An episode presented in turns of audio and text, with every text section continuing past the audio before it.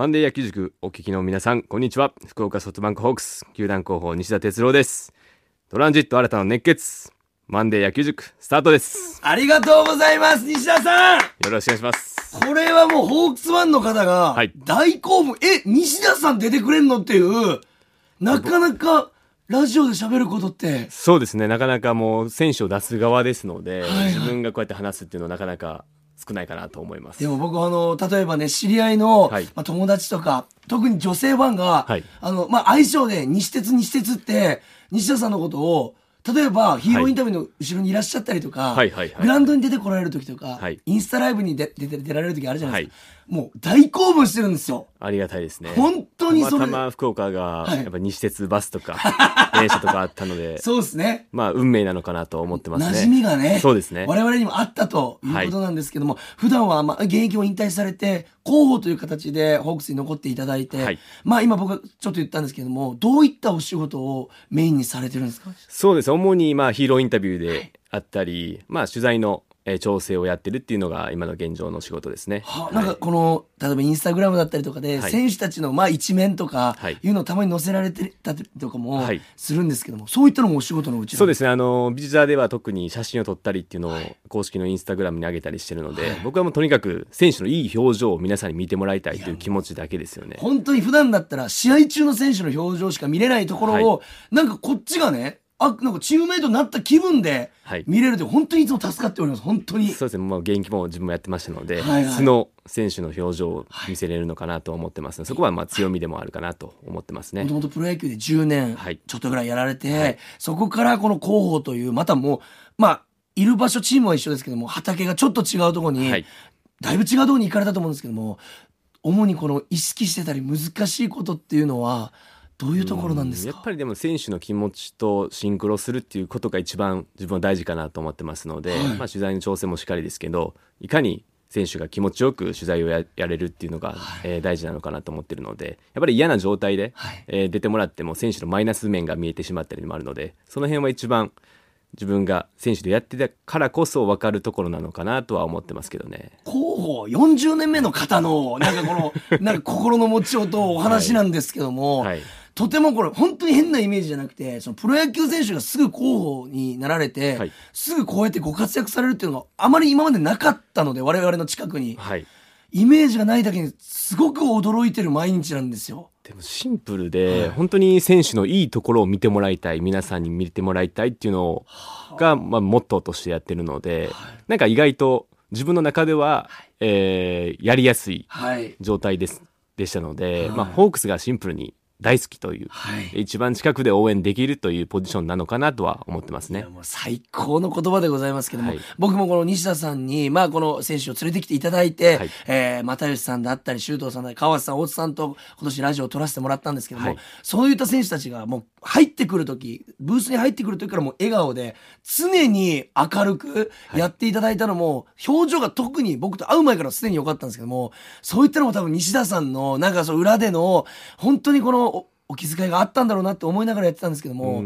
どうですか、ね。選手との関係性とかって？まあでも仮面に関しては、はい。みんなラジオに出たいっていう選手が多かったので、これうれ、嬉しそうです。向こうにいるブースのラジオスタッフが、本当に。はい、これ本当に一番調整が楽やったのがこの仮面のラジオかなと嬉しいんですけど、嬉しいんですけど、はい。嬉しい。だからもう終わった後もみんな楽しかったと言ってくれるのが僕の仕事をやっててよかったなっていう点ですのでで、野球塾まで出ていただいて、いや本当に。こちらこそ申し訳ない選手も西田さんも本当に、はいちょっと一つお聞きしたいのがラスト、はヒーローインタビューを、はいまあ皆さん楽しみにファンの方されてると思うんですけども、はいはいはい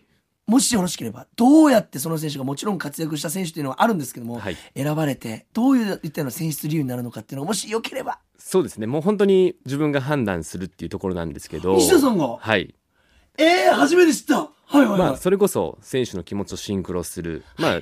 えーこの選手が活躍してヒーローインタビューに立った時に気持ちよく話せるのか、はい。ファンの皆さんの前で、えー話せるのかっていうことをまず基準としてはい。置いてますので、そこがまず選考基準です、はい。ファンの方はねもちろんあれ今日柳田選手じゃないのか はい。っていうところもあるかもしれないんですけど、はい。果たして今日柳田選手が本当のヒーローなのかっていうところもいろいろ考えながらやっぱり柳田選手のクラスが、はい。えー大活躍してない試合に、はい。活躍しただけの試合はい。にヒヒーローインタビュー出た時にはい。本人がどういう。話ができるのか、モチベーションも自分はもう。大活躍したもうスーパーヒーローですので、はい。スーパーヒーローになった試合しか柳田さんを出さないと決めてますので。プロとプロの仕事ですね。そこからヒーローを選定してまず王会長に今日ヒーロー誰々で行かさせていただきますと。ほで、まあ、ももちろん GM とかもいますので、今日ヒーロー誰々で行かさせてもらいますというのを許可をいただいて初めてヒーローインタビューに行けますのでここれはちょっとだいぶ裏の話なんですけど。だいぶとこでももう裏中の裏って、ありがとうございます。いやありがとうございます。本当に頭を下げさせていただきたい。はい。その中で決まってると。そうですね、まあ、そのヒーローを伝える会長に伝えるときにはい。会長も納得して「お誰々か」って言ってくれるのが僕はやっぱり嬉しいですよね。まあ、仕事のやりがいと言いますか。そうですね。なんかそんな中で、それこそ先ほど又吉さんとラジオ収録させてもらったんですけども、はい。そこでも名前が上がりました、奈緒さんと、はい。えー峰井さんと又吉さんの沖縄トリオが、はい。えー珍しい3人が、はい。えーヒーローインタビューっていうところもありましたけども、それも西田さんの考えから、そうですね。あのーまあ、又吉さんも中継ぎでなかなか出る機会が少ない。はいで、峰井も、えーなかなか出場機会も恵まれ恵まれない中で、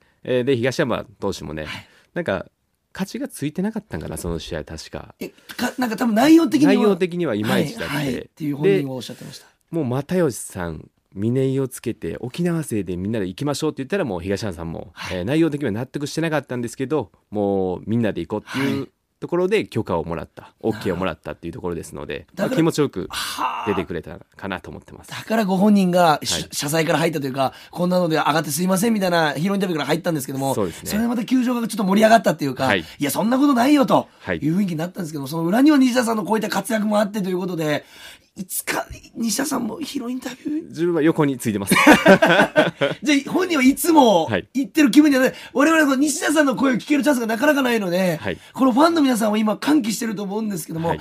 ぜひファンの皆さんに一言あれば、そうですね。はい。あの、まあ、ヒーローとか、もろもろ自分が判断してるんですけど、中には、えー、納得いかないファンの方もいるかもしれないですけどそ、んなことないです。そういう思いで、えー選手の気持ちもしっかり、えーリスペクトしながら選んでますので、また温かい目でヒーローインタビューをあこうやって選んでるんだなと思ってもらえたらありがたいですね。やっぱりこの我々が興奮したり楽しくなったり野球が好きになってる裏側には間違いなく選手と我々をつなぐ西田さんの存在があるっていうのも改めて再認識できましたんで、はいこれからも西田さんのことも応援させていただきます。ありがとうございます。よろしくお願いいたします。はいよろしく今日は特別に広報の西田さんに来ていただきました。本当にありがとうございました。ありがとうございましたこ。れからもよろしくお願いいたします。よろしくお願いしますそれではマンデー野球塾スタートでございます。プレイボールトランジット新たの熱血マンデー野球塾。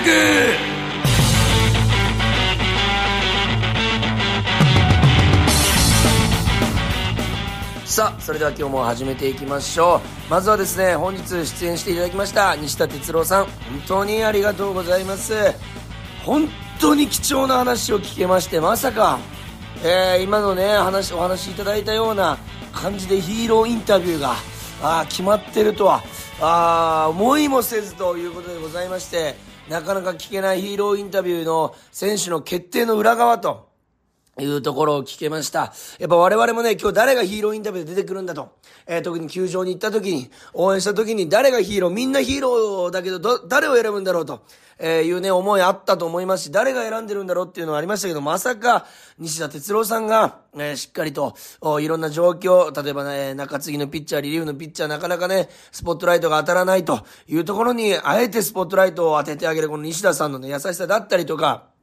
えー柳田さんをね、このヒーローにするときは本当に活躍してた時じゃないと、お柳田勇気というブランドのね、えーハードルというものがあると、えーいうことで、えー他の人ならヒーローインタビューでも、柳田選手の場合はヒーローインタビューにならないという時もあると。えーさらにね、この前ね、えー話にも上がりましたけども、沖縄トリオで、えーまあ、ヒーローインタビューのところに上がった時もあるということですけども、いろんなね、えー場合に合わせて、えー決定していると。その中で、えー会長だったり球団職員の方に OK もらって、初めてヒーローインタビューが成立すると。えーいうことでございます。えー、なんかこういうね、この元プロ野球選手というこの西田哲郎さんという方だからこそ、選手のね、えー、まあ嬉しさ、そして痛み苦しみが分かってるからこそ、ヒーローインタビューをね、こう、この人にやってあげたいとか、あーこの選手のフォローに入ってあげたいという、この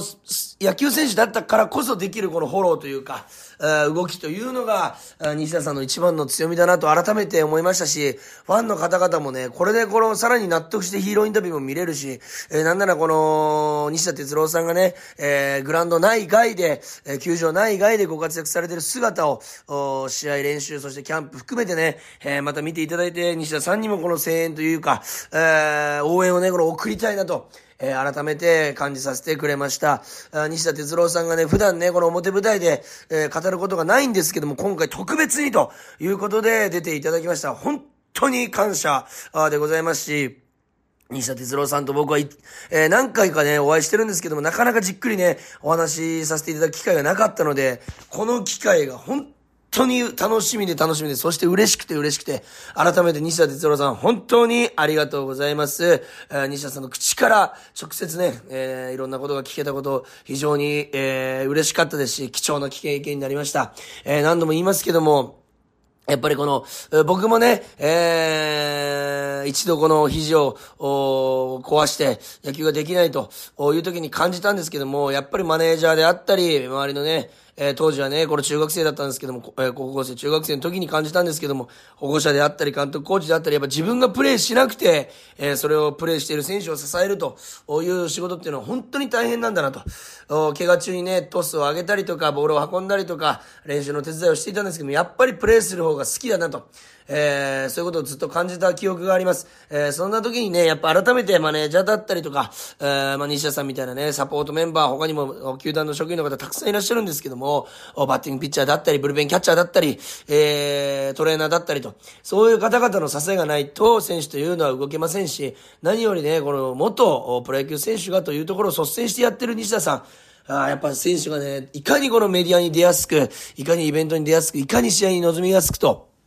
いうところを考えて行動してらっしゃる、動いてらっしゃる西田さんに本当にね、えー、なんと言いますか、この感謝の言葉しかないと言いますか、これからもずっとホークスのためにというか、ずっとホークスにいていただいて、ホークスのね、一メンバーとして我々はね、さらに応援し続けたいなとえいうふうに思います。えー、西田哲郎さんの2024年シーズンの活躍、そして、えー、なんていうか、この、まあ、えー、まあ、西田さんのプレーですよね。えー、グランド内外でのプレーにも注目していきたいなと。えーえー、思いますし、応援しております。西田さん、本当にありがとうございました。えー、これからね、西田哲郎さんのインスタグラムだったりっていうのでね、たくさんこの選手っていうのを配信される予定なので、皆さんぜひフォローしていただいて、西田さんの応援もよろしくお願いいたします。あ本当に貴重な機会になりました。さあ、えー、変わりまして、私、トランジット新たはですね、との土日も本当に野球に、そしてホークスに、そして選手に携わることができた、本当に最高な人生を、この土日も送らせていただきました。まずは土曜日はです、えー、土曜日はですね、えー、イオン若松店で、えー、ホークス左のエース、えー、若手の左のエース、えー、大関投手と、トークショーに臨むことができました。あ大関さんとはね、初めてお仕事させていただいたんですけども、本当に腰が低くて、謙虚で、研究熱心で真面目でというお人柄が伝わるようなトークショーになりました。まずはね、大関投手でございますけども、昨年はね、手術も乗り越えて、今年は体調不良もある中でということで、開幕投手で、えー、育成の左腕、史上初の開幕戦勝利ということで、6回途中までね、えー、パーフェクトピッチングというピッチングもありました。本当にね、これからのホークスを担っていくピッチャーでございますし、えー、契約公開でね、えー、えー、メジャーの憧れもあるということをおっしゃっておりましたけども、やっぱりこの高みを目指す大関さんの凄さというものがね、えー、改めて伺えたあトークショーになったんじゃないかなと、えー、いうふうに思います。えー、な、かなりね、あの、イケメンボイスと言いますか、ロートーンで、まあ僕もロートーンなんですけども、ちょっとまた、ちょっとまたと言いますか。僕がイケメンの、えー、イケボと言われることはないんですけども、大関さんのこのドンと低いね、落ち着いたこの声というものが、この女性ファンを本当に、キャーキャーキャーキャー言わせて楽しませていました。当日もね、女性ファンがと、とても多くてですね、やっぱり大関さんがトークショーというのはなかなか少なくて、人前で何かを語るというのが少ない分、皆さんも注目の、そして記者さんも注目のトークショーになったんですけども、記者の方も5、6社来てて本当にびっくりしたんですけども、一番感じたのは野球に対する、まあ、思い、愛、うん、気持ちの強さかなというふうに思います。これ言葉だけじゃなくて、言葉の節々に感じるんですよ。えー、まあ、野球にね、対して、えー、貪欲に上手くなろうというところ、常にこの、高みを目指していく大関投手の凄さというものが伺いました。えー、僕がね、パワータイプ、えー、152キロ超えのストレートを投げるピッチャー、そして、えー、えー、カーブ、スライダー、フォーク、ツーシームと、変化球も多彩な大関さんですけども、パワータイプ、南東派、どちらだと自分をご認識されてますかという質問に対して、えー、自分はやっぱりパワーで、えー、ストレートで押していくタイプだと思うんですけども、これから高みを目指すには、えー、それだけではいけないと。変化球をね、え、散りばめながら、もっと変化球の精度を上げていきたい、そうじゃないと勝っていけないということをおっしゃっていて、まだまだ上を目指しているぞと。いうところを伺いましたし、これちょっと驚いたんですけども、まあ背番号はね、42番から47番になったのを皆さんご存知の方もいらっしゃると思うんですけども、47といえば工藤公康さん、そして杉内俊也さんというね、ホークスのもう名だたるサウスポーエースがね、つけてきた番号なんですけども、これをね、えー、まあ自らその背番号にということで変更になったんですけども、これがね、すごい話でございまして、大関さん、まあ、茨城県の出身なんですけども、おお父様から、あ杉内俊也のような、杉内投手のようなピッチングをしてほしい、杉内投手のような投手になってほしいと。いうことで、杉内さんの投球を見ながら子供の時練習していたそうなんですけど、まさか同じチームで同じ番号をつけるとはと、こんなストーリーがあっていいのかと、かっこよすぎるなと、えー、いうふうに思いました。えー、大関投手がね、47をせ、えー、背負うということは、杉内さん、工藤さんみたいなサウスポーのエースになるということ、また和田剛さんと21番と一味違ったエースになるというところ、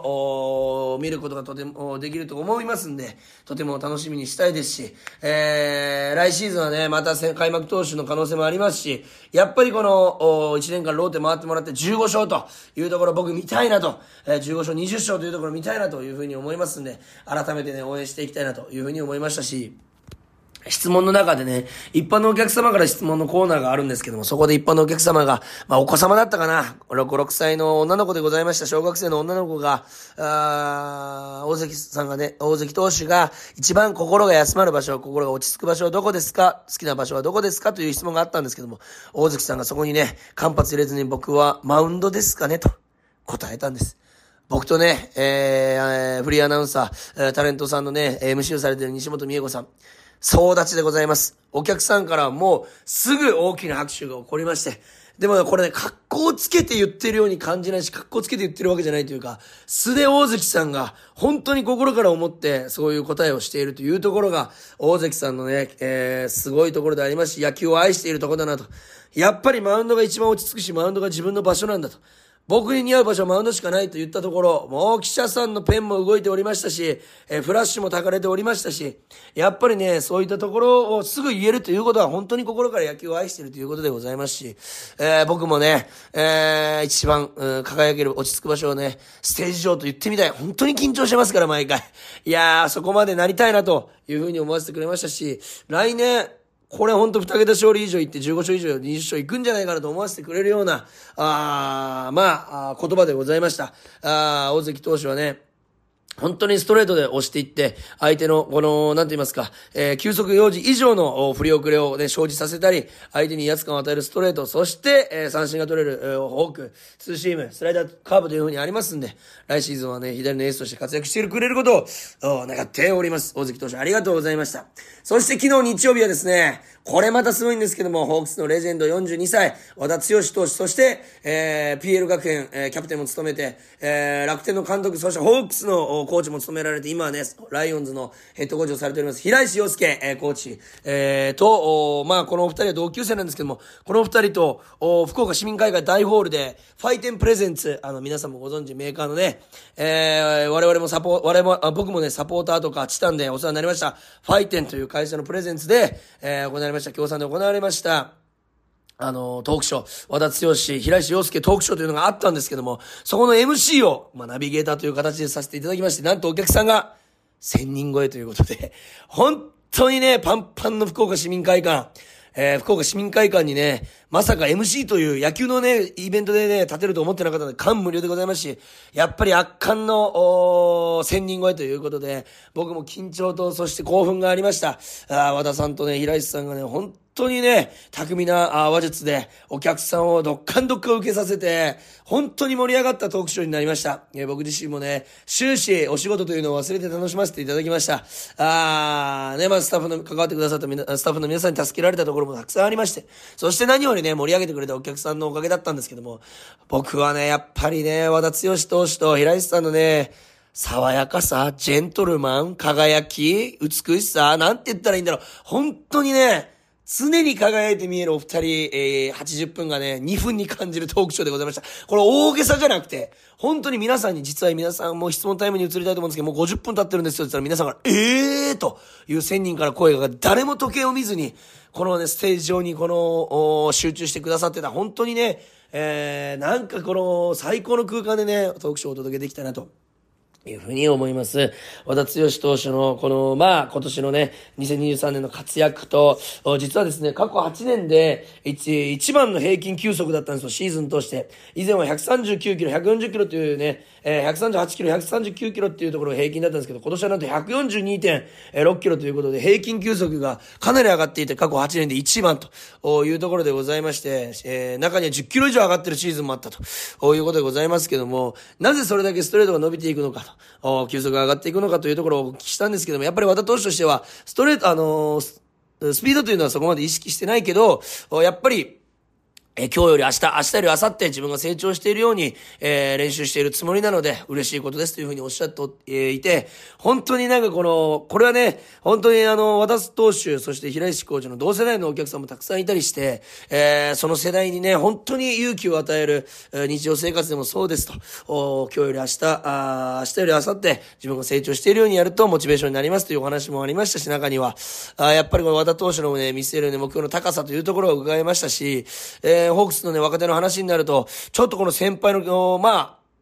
責任感というところから、もうちょっと若手が出てきてほしいと、えー、いうことでございまして、この若手にね、この鼓舞するような強い言葉もありましたし、和田さんがこのチームを引っ張っていきたいというこの責任感、そしてリーダーシップ、キャプテンシーの表れというものがね、言葉に滲み出ていたんじゃないかなというふうに思います。えー、まあ和田さんが、あ主にね、現役選手として活躍されている凄さを、平石さんがね、本当に語っていただきまして、僕な、平石さんが、自身が、僕なんか動いたらすぐ足言わせるのに、えー、強しなんてすごいよと、体も強いし、お酒も強いというトークもありましたし、平石さんもね、あの、本当にあの、人望がね、すごくあって、えー、いろんな選手、そしていろんなコーチ、いろんな監督から信頼されてて、平石さんのファンも本当にたくさんいらっしゃって、球場に来た時にね、いろんな人が平石さんに手を振っている姿を見てね、改めて、えー、平石さんの人気の高さというものを伺いましたし、えー、平石さんと和田さん同士の仲の良さというものも伺いました。えー、和田さんがですね、えー、まあ常に高みを目指すというところなんですけども、お客様からの質問の中で、やっぱりお客さんの中に、本当に僕も昨日ちょっと突っ込ませていただいたんですけども、最近こうこうでがん、えー、なんか心が、あまあ落ち込んでるんですけども、こういう時どうしたらいいですかとか、えー、今壁に当たってるんですけど、ぶち当たってるんですけどっていう、結構この日常生活の中で、まあこの和田さんに対して、まあ人生の死と仰ぐようなお客様もたくさんいて、僕もそうなんですけども、やっぱ和田さんの一言というのは影響力もありますし、力強いものがありますので、みんなこの和田さんから何かパワーをいただきたい。と。いうような状況でございまして、ただその時にね、えー、和田さんが本当にこの一人一人に対して、あーなんと言いますか、一人一人に合った、あまあ、えお言葉というものを投げかけられていたところが印象的だったなというふうに思います。えー、和田さんがね、あの、まあ、モチベーションというか、あまあ、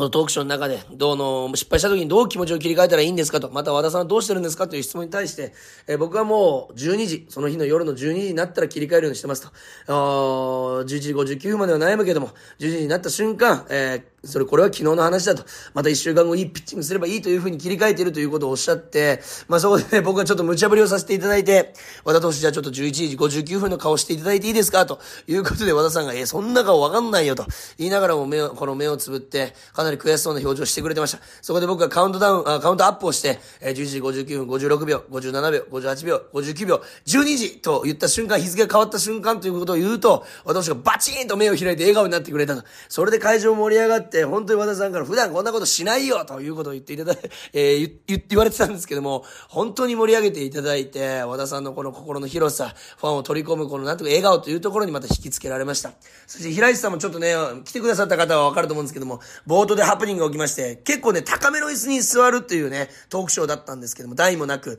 えー普通にね、足元が、足が見えてる状態だったんですけども、始まってすぐね、平石さんがおっしゃったのが、すいません、さっき気づいたんですけど、股のところズボンが破れてますということで、なんと5、6センチ股が破れてる、中が見える状態で、えーのズボンを履いてきちゃったということで、もう会場がそれで一発目で大爆笑に包まれたんですけども、えーそれを、あ見せないように左手を、この、まあね、あの、まあ、あのーこの股のところに隠してトークを行うということで、お客さんもそっちに集中してしまうぐらい、この笑いに溢れたトークショーになりました。えー平井さんのおかげでさらに盛り上がることができましたんで、えー本当にね、ありがたいなと思うトークショーでございました。あーやっぱね、この、和田さん、平井さんもね、来シーズン向けて、打倒、ライオンズ、打倒ホークスということで、さらにプロ野球が盛り上がっていくということがね、伺えた最高なこのトークショーになりましたし、何よりね、こんな僕に優しくしてくださった二人とお客様に感謝でございます。本当にいい経験ができました。平石洋介さん、そして和田剛さん、来年の活躍にも期待したいなというふうに思います。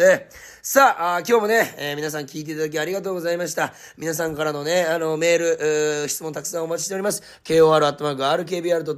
kor.rkbr.jp までお願いします。そしてですね、えーこの、マンデー野球塾を聞いてくれて、チケットが当たった方も、ホークスイニングゼロを聞いて、チケットが当たってくれた方も、お越しいただいたというお話を聞いております。あ皆さん本当お越しいただきありがとうございます。えーまあ、この土日も最高な2日間になりましたし、えー来週は、あ、てか今週はですね、えー12月23、えー土曜日、えー、柏山のイオンで、えー中村晃選手とトークショーを行わせていただきます。えー9時、えー抽選開始で12時、えートークショー開始ということになりますんで、皆さんぜひ、えーイオンモール柏山までお越しください。中村晃選手とトークショーがございます。ぜひ皆さんお待ちしております。それでは今日も聞いていただきありがとうございました。ゲームセット。と歩く25分。この番組はリサーチなし打ち合わせなし台本なしインタビューなしグルメリポートなし編集なし反省会なし予算なし8つのなしでお送りしています。私と勝木かなディレクターの世間話を聞きながら一緒に散歩している気分になりませんか？福岡の地名が出てきますよ。